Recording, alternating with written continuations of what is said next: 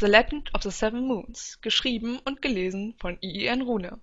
Prolog Arcadia Fran, was sind das für Turbulenzen? fragte der Luftpirat Bazir seine Partnerin. Die Frau mit den Hasenohren schüttelte den Kopf. Ich weiß es nicht, weder die Jagd noch irgendwelche Luftstörungen. Und was dann? fragte Bazir leicht genervt. Doch bevor er eine Antwort bekam, schien es, als würde etwas vor ihnen explodieren. Und dann war alles schwarz. Das erste, was Bazir bemerkte, als er wieder zu Bewusstsein kam, war, dass es verdammt heiß war.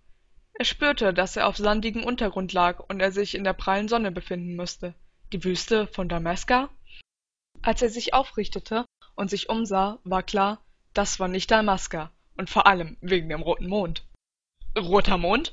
Bazir sah auf. Tatsache. Ein roter Mond hing direkt neben der Sonne. Bazir! hörte er die Stimme seiner Partnerin Fran. Hier! rief er und drehte sich in die Richtung, aus der er ihre Stimme gehört hatte. Und da war auch sein Schiff, die Strahl, wenn auch etwas mitgenommen. Schnell klopfte er sich den Sand ab und ging zu ihr und dem Schiff herüber. Wie steht's mit ihr, Fran? Schlecht.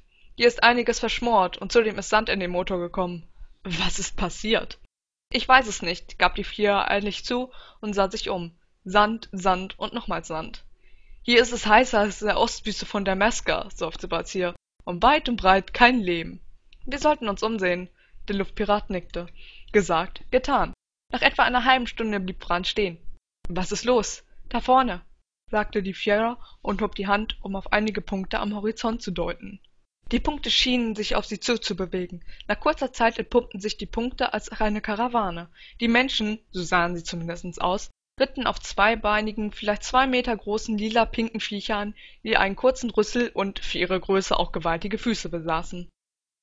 Der führende Reiter stieg ab. Fremde, man durchquert Nasre nicht zu Fuß, außer man will die Ausmaße der Wüste kennenlernen. Die anderen lachten kurz, doch der Führer hob die Hand und das Lachen verstummte. Nasre? Nie gehört, erwiderte Bazir. Die Reiter sahen sich an, und dann wieder Bazir. Ihr kennt das kaiserliche Nasre nicht? Leider nicht. Die Reiter steckten die Köpfe zusammen. Wir werden euch nach Nasrat, der Hauptstadt von Nasre, begleiten. Und mein Schiff? Ihr habt ein Flugschiff? Das werdet ihr dann morgen im Hafen von Nasrat vorfinden.